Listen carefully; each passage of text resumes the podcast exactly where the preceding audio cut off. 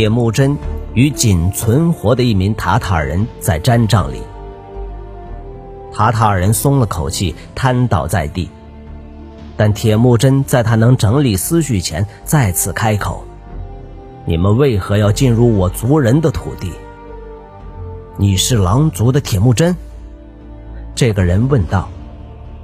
铁木真懒得纠正他，不论他是否属于哪个部族，在北方，令人闻之色变的正是这个名字。没错，就是我。啊，你的脑袋有笔赏金，北方有许多大汗想要你死。塔塔尔人阴森的笑着说：“他们到天涯海角，都要追着你。你不会猎杀一个要去找你的人。”铁木真轻轻的提醒他。塔塔尔人眨眨眼，思索今天发生的事。他这一天一早就遇上了一批强悍的战士，并以成堆死尸作结。一想到此，就令他发抖。突然间，他大笑起来：“是，所以我们互相猎杀对方。只有乌鸦和老鹰会变胖。”他说着，大笑转为苦笑。铁木真耐心等待他重新控制自己的情绪。你的族人谋杀了狼族大汗。你别忘了，铁木真提醒他，他没有提到博尔贴，那道伤仍旧太重，太血腥，他说不出口。我知道这事儿，塔塔尔人回答。我也知道，是谁把他交给我们，不是我们族人干的。铁木真亲身向前，黄色双眼变得锐利。你发誓过。要把你所知道的一切通通告诉我，他喃喃地说道：“你说出来，就可以活命。”囚犯思考时低下了头，先将我松绑。铁木真拔刀，上头仍见有他杀人的血迹。卡塔尔人转身伸出双手，好让他割断绳子。结果，当铁木真走近，他反而感觉冰冷的金属。触碰他的喉咙，告诉我，铁木真说：“是谁？”是沃勒呼那布大汗。塔塔尔人说，话语哗啦啦流泻出来。他收了银子，派人送消息给我们。铁木真往后站，塔塔尔人再次转身面对他，眼神发狂。这就是血战的开端。你现在已经杀了多少人了？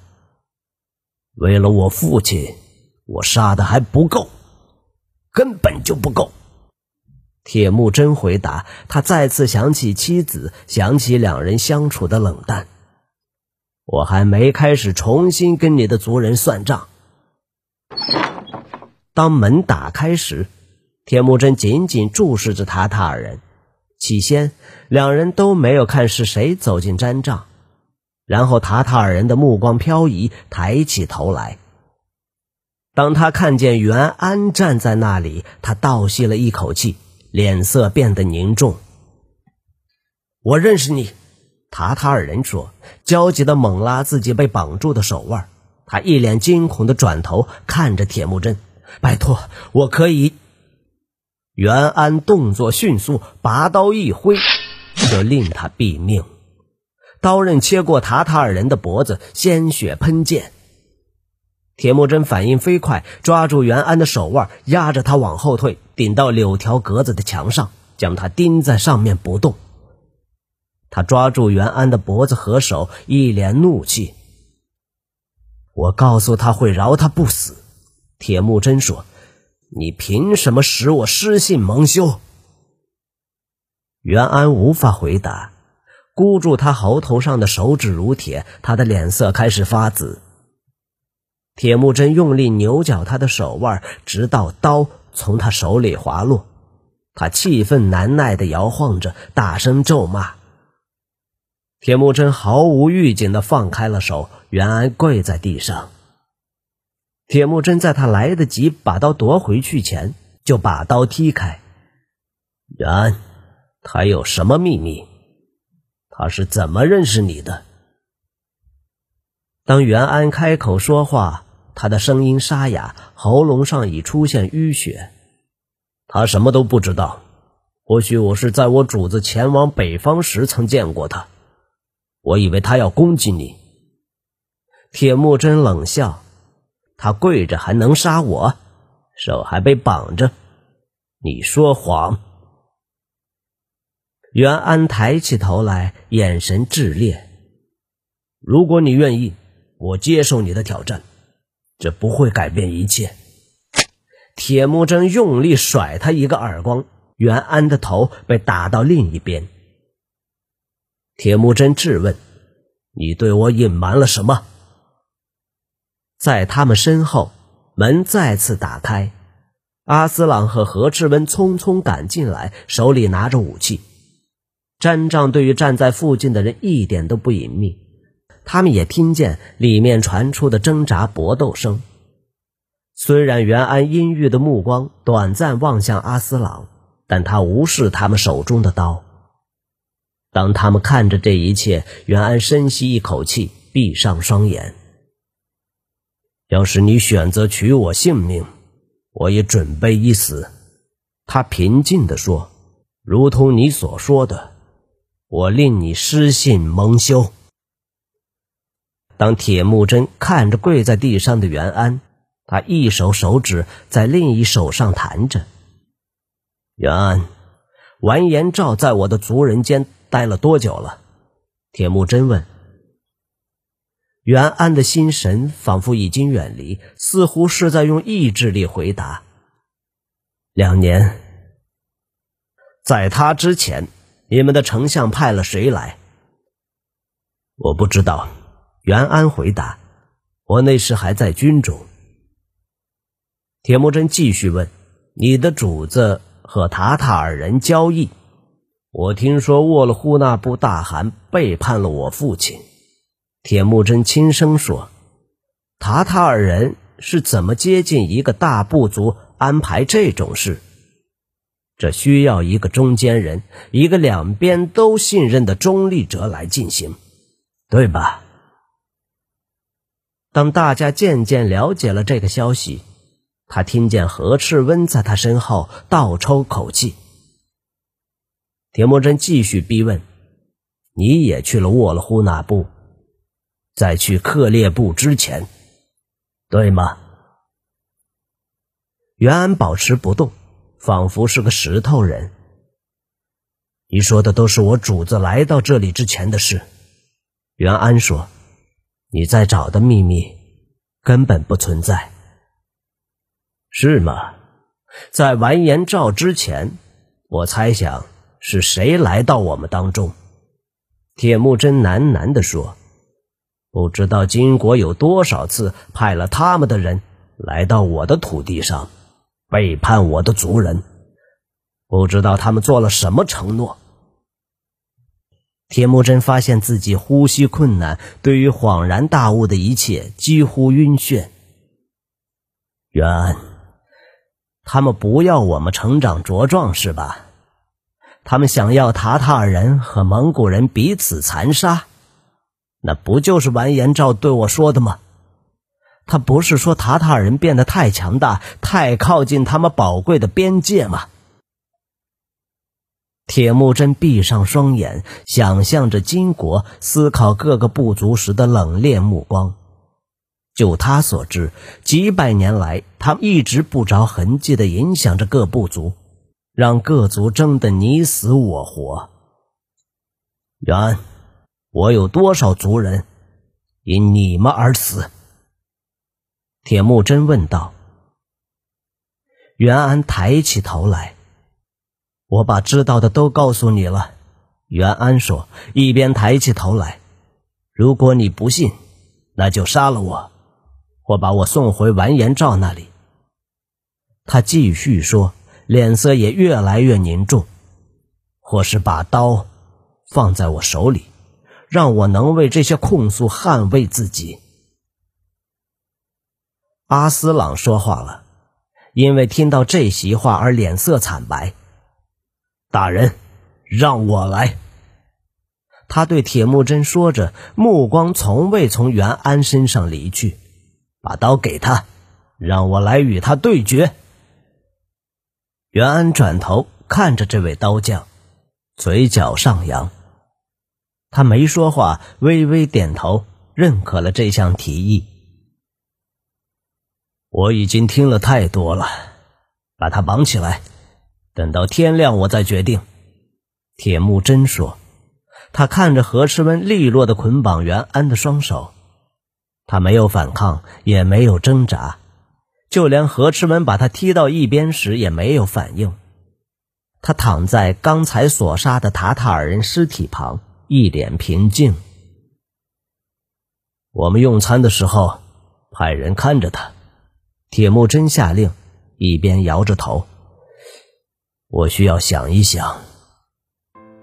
当清晨透出第一道曙光，铁木真在小毡帐外来回踱步，面有难色。他没有睡觉。他派出跟何萨尔一起出发的探子尚未返回。他仍旧苦思而毫无答案。他这辈子花了好多年惩罚塔塔尔人所做的事，为了父亲的性命，也为了兄弟们应该过的生活而惩戒他们。要是耶稣该还活着，别克提尔或铁木真就会成为狼族大汗，伊鲁克也会继续是个忠心耿耿的护卫。在他得知事情的那天。和现在令他苦恼沮丧的这天之间，有条死亡和痛苦的痕迹。他的生命被撕裂成碎片。他这些年来有何成就？他想起别克贴尔，一度希望他还活着。如果耶稣该当时没有被杀死，这条路可能会非常不同。当铁木真独自站在那里。他感觉内心又浮现出一股新的愤怒。沃勒呼纳布的大汗应该要为自己造成的伤痛付出代价。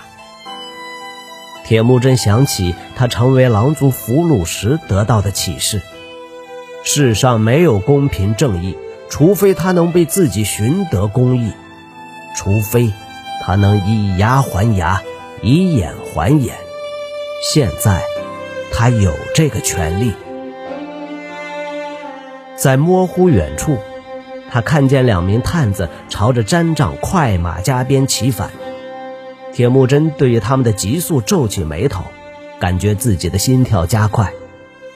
他们的返回并非无声无息，他感觉到周围整个营地都动了起来。众人穿上衣服和盔甲，迅速有效率地替马匹装上鞍具。他替众人感到骄傲。再次思考该如何处置袁安，他再也无法信任他。但铁木真自从在克烈部营地里对着他胸口射箭，就开始欣赏这个人。他不想杀他。当探子接近，他看见何萨尔也在其中，像个疯子般骑得飞快。他的马嘶鸣，全身是汗。铁木真感觉到警戒。在所有等待消息的人身上蔓延开来。何萨尔不是个容易惊慌的人，但从他骑马的样子看，他都没有想到自身与坐骑的安全。当何萨尔骑过来，从马背上跳下，铁木真逼自己保持冷静。其他人必须看到他有所不同，对他们的恐惧不为所动的样子。我的弟弟。什么原因让你快马加鞭？铁木真问，声音保持着平稳。我没见过这么多的塔塔尔人。何萨尔回答，大口喘气。是一支军队，和我们所杀掉的这些人相比，这些人看起来像是突袭队伍而已。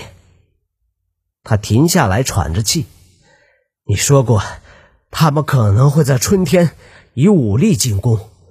他们的确来了，有多少人？铁木真厉声问道。人多到我数都数不完，最多一天路程就会抵达。现在大概快到了。我们杀的只是探路的，有上百辆车和马正在路上，大概有一千人。哥哥，我从来没见过这种场面，前所未见。铁木真脸色沉重，我自己也有你不想听到的消息，不过可以先等等，带你的马去喝水，免得暴毙。要大家上马，你替自己找一匹休息充分的马。我想瞧瞧这支吓坏我小弟的军队。何萨尔哼了一声：“我没说他们吓到我，但我想你可能想知道，整个塔塔尔国往南来，要取你的头颅。就这样。”他对着这个念头露出笑容。众神在上，铁木真，我们一直不停的戳他们、捅他们，现在他们怒吼了。他环顾那些看着他们、听进每一字句的人，我们现在要怎么办？等一下，何萨尔，有件事我得先做。铁木真说，他大步走向袁安前一晚所待的毡帐，走进里面，阿斯朗和何赤温跟在后面走进去，三个人带着袁安走进灰暗的日光中，摩擦他的手腕。他的绳子被割开，何萨尔只能惊讶地站在一旁，猜想自己不在时到底发生了什么事。铁木真面向大金军人袁安：“我把你当朋友看待，我今天不能杀你。”当袁安沉默的站在那里，铁木真领着一匹上了鞍的马到他身边，把缰绳塞进他手里。回你主子身边去，铁木真说。袁安轻松的坐上了马，他低头望向铁木真，久久的看了一眼。大人，祝你好运。袁安最后说。铁木真用力拍了马臀，袁安头也不回地离开。何萨尔走向他的兄弟身旁，目光随着他们望向已经远去的士兵。我想，这表示我可以掌管左翼了。”何萨尔说。铁木真笑了笑：“何萨尔，去找一匹休息充分的马。何赤温，你也是。我想看你所看到的景象。”他往四周一看，发现者了灭已经坐在马背，准备出发。带大家回克烈部，告诉他们，有一支军队已经集结。托沃林必须要战斗或逃跑，随他高兴怎么做就怎么做。那我们呢？何萨尔疑惑地问。我们需要的不止六十名战士，我们需要的人数要比克烈部能集合在沙场上的更多才行。铁木真转头面向南方，等到我亲眼目睹这群入侵大军，我们将返回赤丘一带。他继续说。我会找到我们需要的人，但我们首先还有另一个敌人得对付。他的神情非常肃穆，就连何萨尔都禁不作声。铁木真说话的音量低到了其他人几乎听不见。阿斯朗，我和我弟弟有笔账要和沃洛夫纳布算，我们可能都会没命，你不必跟我们一道去。阿斯朗摇摇头。尽管他感觉儿子的眼光盯着他，但他没有看向者了面。你是我的大汗，他回答。这样就够了吗？铁木真说。阿斯郎缓缓点头。是的，这就是一切。